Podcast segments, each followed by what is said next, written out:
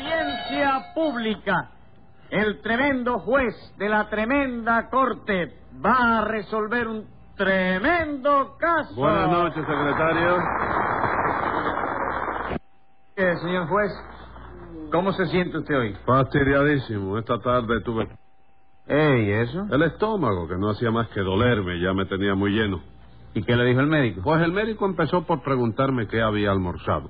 Entonces Mm. yo le contesté que potaje de colorado, carne asada, huevo frito, serrucho en escabeche, arroz con pollo, mixta, flan, casco de guayaba con queso crema, pan y café.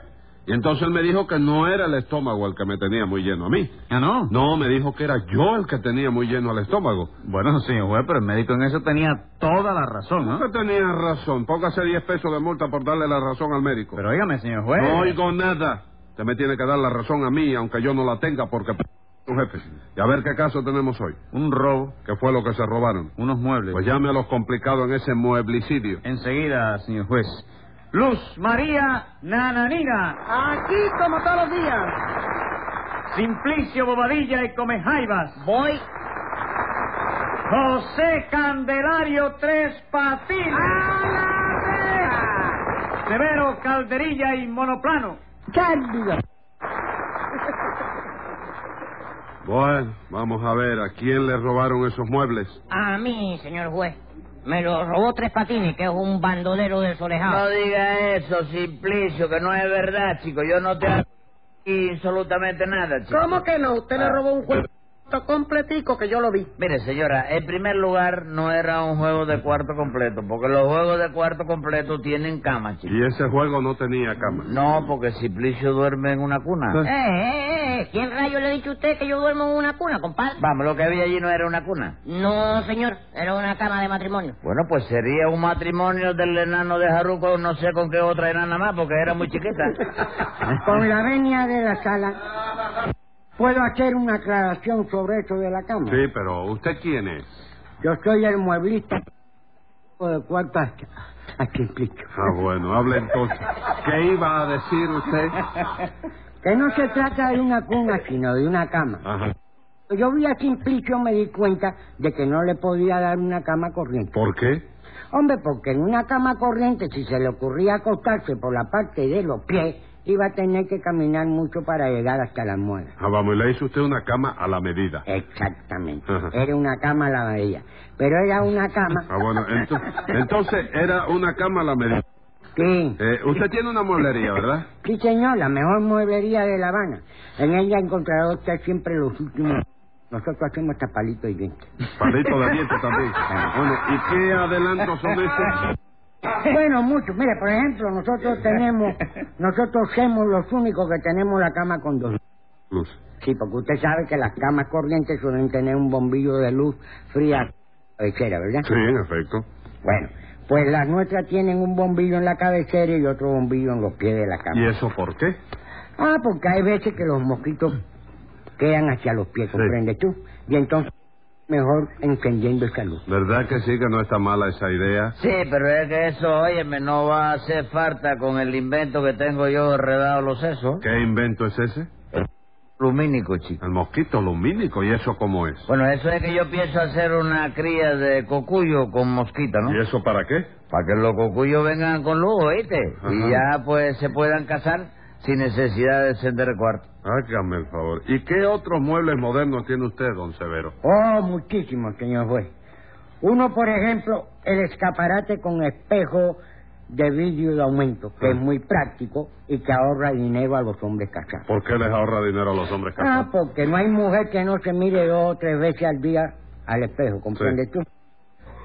Y- al espejo del escaparate. Del escaparate. Sí. Y si el espejo es de aumento, en cuanto se miran, empiezan a decir, ay, qué gordo estoy, ay, qué gordo estoy, tengo que ponerme un plan. Ajá. Y entonces empiezan a comer, comen menos y sale más barato la, Sí, el la ma- mantener. sí, señor. E- es una buena idea también. Bueno, aparte de eso, usted sabe que hay casas donde la gente pelea por si uno le sirvieron más comida que a otro. Sí. Bueno, pues para eso tenemos nosotros una mesa de comedor que resuelve todos los problemas. ¿Cómo es esa mesa? Pues se trata de una mesa que en lugar de tener cuatro patas en las esquinas, Mm. tiene una sola pata en el centro. Sí. De manera que la mesa se sostiene en equilibrio sobre esa pata nada más. Bueno, ¿y qué Pues se gana con eso? Que cuando la familia se sienta alrededor de la mesa, hay que servirle a todo el mundo la misma cantidad de sopa, porque si se echa un poco más a un lado, la mesa pierde el equilibrio, se cae, y aquí no come nadie. Caramba, pues es verdad. Ya, Eh, ya eso no es todo. ¿eh? Sí. En cuestión de juego de salas, tenemos una butaca con pilas eléctricas debajo del asiento fenomenal. Sí, así, ¿y qué hace esa? Cada cinco minutos sueltan un cornetazo. ¿Y eso para qué? Para que las visitas que se vayan, se vayan pronto y no se queden a comer. Ah, muy bien. Bueno, pero es que para eso no hace falta pila eléctrica. ¿Por qué? Mira, mamita y yo tenemos un procedimiento que no falla ¿Qué nunca. procedimiento es ese? Que cuando viene la visita a la casa y, y está llegando la hora de comer, Sí. mamita se levanta y dice, con el permiso de ustedes voy a la cocina a darle una vueltecita a la sopa para ver cómo anda. Ajá. Entonces ella se va para la cocina y yo me quedo en la sala atendiendo la visita, ¿no? Usted se queda atendiendo a las visitas. Sí, entonces mamita viene de la cocina, y me dice, tú sabes, pero pasa unos minutos. Sí. Y después de eso vuelve otra vez para la sala. Dice, ¿dónde está el estropajo y el jabón? Y Que se me, yo lo estaba buscando, se me cayó la sopa. Eh, la- Oye, cuando la gente oye que cayó un tropajo jabonado en la sopa, Ajá. todo el mundo se va, pero óyeme, a, a mil. Sí, sí. Y no hay quien, quien acepte invitaciones ni nada. Claro, después Sí. de eso es una cosa, oye, que tú te deshaces en invitaciones y no hay quien se quiera meter No, la no sopa tiene que jabonada. jurármelo porque se lo creo. Bueno, Simplicio, la cuestión fue que Tres Patines le robó su juego de cuarto, ¿no es eso? Sí, señor. No, no, no, no, no, señor, no, señor, que eso es un chisme de nananina. Dime de qué, si yo lo vi con mis propios ojos usted. Ay, no puede ser un chisme de su propio ojos. No, señor, usted se robó ese juego de cuarto que yo lo vi. Hágame el favor, pero usted no ve más que la cosa mala mía, ¿Qué señora. cosa buena voy a ver en usted? ¿Cuál Oigan es? eso, caballero, oigan eso. Oiga, hurguen su pasado, señora.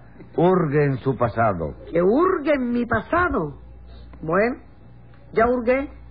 ¿Y qué? ¿Cómo y qué? Usted no se recuerda de un hombre bello, con unos ojos divinos, Bueno. una cabellera preciosa y una figura de atleta. A ver, ¿eh? déjeme pensar. Sí. ¿Usted se refiere al tipo con quien yo me iba a bailar cuando mi ex marido se iba de viaje? Óigame, se, ¿se puede formar una bronca aquí, señor? No, Es señora. aquí- rápido, esto es rápido. a- Aquí no se puede formar bronca ninguna. Es que la señora esta, ¿viste Usted- la que pichó ahí? Usted es el que la busca. No te la llevaste fácil, Sí, ¿no? señor, usted es el que la busca, de manera que cállese la boca. Vamos a ver, Simplicio, ¿qué pasó con ese juego de cuarto? Pues nada, señor juez, que yo cogí unas vacaciones en la oficina y me fui a dar un viajecito por el norte. ¿Y qué? ¿Le gustaron los Estados Unidos? Como no, está muy adelantado. Allí todo se saca de una maquinita echando una moneda y hablando de una palanca. ¿Todo? Todo, señor juez, hasta los niños. ¿Qué cosa? ¿Los niños también? También, también. Va, eh, Que usted vive en el norte y quiere tener un niño. Bueno, pues echa un centavo a una maquinita que hay allí, ala por una palanca, sale el niño, se lo lleva usted para su casa y asunto concluido. Lo más fácil que hay, No me diga, y lo que hay que echar es un centavo nada más. nada más. Bueno, mejor dicho, hay maquinita de a centavo, de a dos centavos y de a ¿Y níquel. la de a dos centavos para qué son? Para los que quieran tener jimagua, ¿Y la de a níquel? para los que quieran tener quíntuple. Caramba, está práctico eso, ¿ah? Sí, eso es- está práctico. Ahora nosotros tenemos que echar la vaquerita de barrio latino, la metes para downtown y te sale americano. Con ese sistema hay la ventaja de que todos los niños que dan la maquinita son niños garantizados, de primera calidad y sin defecto ninguno. ¿De veras? Sí, chico. Todos los niños que te dan la máquina son buenos, nobles, honrados, decentes y trabajadores. ¿Y usted cómo lo sabe? Hombre, me lo dijo mamita, chico. ¿Tú no sabes que mamita me sacó a mí de una de esas maquinitas en un viaje que hizo al norte? ¿Qué cosa? ¿Usted salió de una de esas maquinitas? Sí, chico, un centavo nada más le conté yo a la vieja. ¿Y usted no dice que todos los niños que salen de esas maquinitas son buenos, nobles, honrados, decentes y trabajadores? ¿Cómo no, chico? Ah, la compañía de la maquinita lo garantiza. ¿Y entonces cómo usted salió malo, bandolero, vago, sinvergüenza y estafador? chico. Hombre, porque el centavo que echó mamita era falso, chico. All right, vamos a dejar eso así. ¿eh? Y explíqueme, Simplicio, ¿qué pasó con sus muebles? Bueno, pues que mientras yo me iba al norte dejé a Tres Patines encargado de cuidarme en mi habitación. Un, un cuartico que tengo ahí en el solar La Bomba Atómica, según se va para la Quinta Avenida a mano derecha. Para la quinta avenida de Miramar, ¿no? No, no, no, para la Quinta Avenida de Yeguipón. Ah, vamos. Entonces usted dejó a Tres Patines cuidando sus cosas, ¿no es eso? Sí, señor. Por cierto, que delante de Nananina le recomendé muchísimo que no me metiera gente mala en ese cuarto. Y para que usted vea, señor juez, lo primero que hizo Tres Patines fue montar una timba de siete y media en el cuarto de Cipricio con otros de tipo tan peligrosos y bandoleros como él. No, no levante calumnia, señora, que aquello no era una timba. ¿Cómo que no era una timba? No, señora, aquello era un pasatiempo honesto entre caballeros. Entre caballeros y jugaban con el cuchillo arriba de la mesa. No, señor, yo siempre lo tenía agarrado entre los dientes. Para eso era caballero, ahí no había quien se atreviera a hacer una trampa ahí porque caía apuñalado, chico. Oiga eso, señor juez. ¿Usted se da cuenta qué clase de elemento era el que concurría a la timba esa? Vamos, pero si toda era gente buena, nananina. Usted me va a decir a mí que no es buena persona este muchacho, ¿cómo se llama? Nico, que le dicen Antonio. El industrial. ¿Qué fábrica tiene ese señor? ¿Cuál? Ninguna, ¿Y chico. entonces por qué le dicen al industrial? Hace 11 años que vive en la calle Industria, tiene derecho. Ah, vamos. ¿Y Sí. quién más iba por allí? Bueno, iba un tal Pancho él, que creo que se llamaba Francisco. Y a ese le dicen Pancho el marinero, chico. Pancho el marinero, ¿en qué barco trabaja? No, no, si ese no ha trabajado en su vida, chico. ¿Y entonces por qué le dicen al marinero? Porque vive en la calle Marina, chico.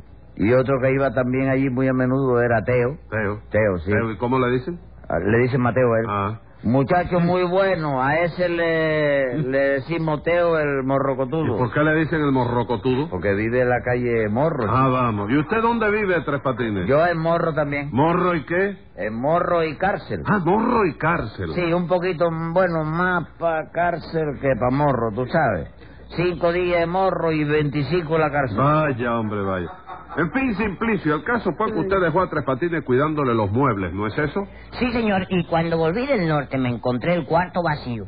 De manera que Tres Patines me robó mi mueble. Claro que sí. Yo sabía que iba a pasar algo de eso cuando yo vi el elementillo que entraba en el cuarto de Simplicio a jugar a las siete y media con tres patines. Usted sospechó, ¿no es eso? Sí, señor, y tanto es así que le escribí una carta a Simplicio diciéndole que en su cuarto se estaba jugando al prohibido. ¿Usted no recibió esa carta, Simplicio? Sí, señora, sí, señora. Y en el acto le puse un cable a Tres Patines diciéndole que como llegase a La Habana y encontrase algún juego en mi cuarto, le iba a formar la bronca.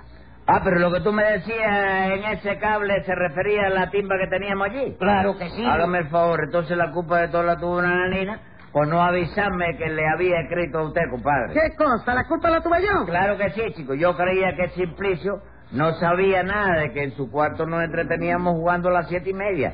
Y en eso yo recibí un cable que decía, tres patines, Habana. No quiero juego cuarto. Si llego a Habana y encuentro juego cuarto, formar hace bronca. Entonces yo dije, bueno, pues si no quiere juego de cuarto, lo vendo enseguida.